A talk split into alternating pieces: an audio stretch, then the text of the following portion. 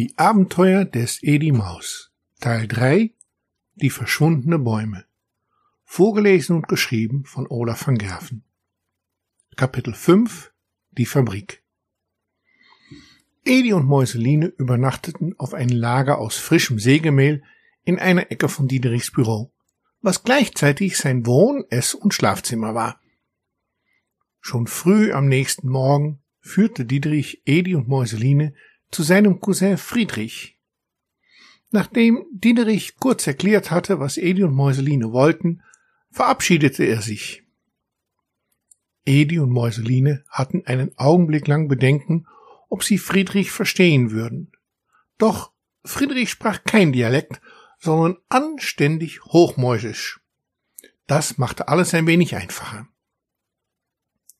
Wir müssen vorsichtig sein, sagte Friedrich. Wegen den Menschen? Oder gibt es Katzen hier in der Fabrik? fragte Edi. Nein, weder Menschen noch Katzen, beruhigte Friedrich. Aber die Maschinen sind gefährlich. Wenn du da reinrutscht, findet man nicht einmal mehr deine Nasenspitze wieder. Solange ihr aber genau tut, was ich sage, passiert nichts. Edi und Mäuseline folgten Friedrich nun auf den Schritt genau. Zuerst brachte er sie zu einer Halle, in die alles Holz, was vom Holzmeister für die Papierherstellung vorgesehen war, hineingebracht wurde. An einer Maschine wurde die Rinde von den Bäumen und Ästen entfernt.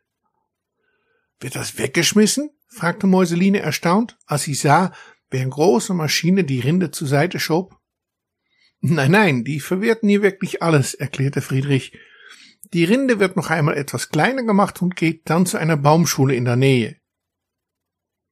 Seit wann gehen Bäume zur Schule? fragte Edi.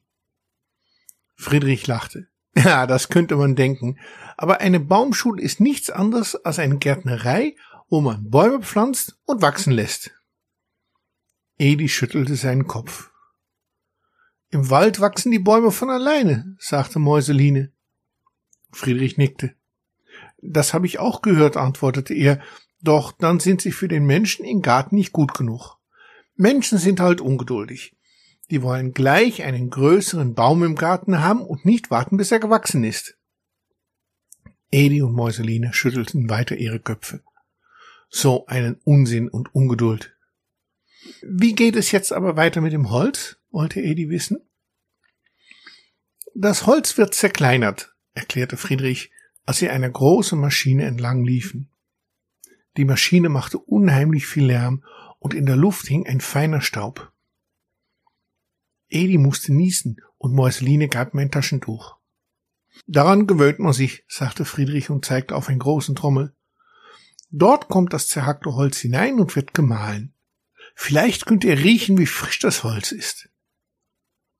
Geht es nicht besser, wenn das Holz getrocknet wird? fragte Mäuseline. Friedrich nickte.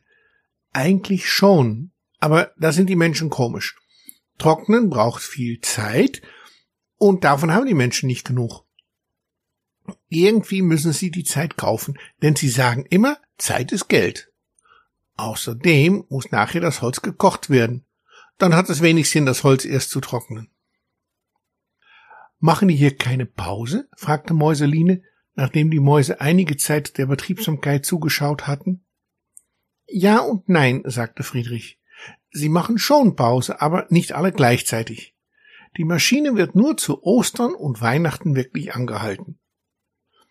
Zu Weihnachten ist hier wirklich niemand. Und zu Ostern sind die Techniker da und reparieren alles, was sie sonst nicht reparieren konnten.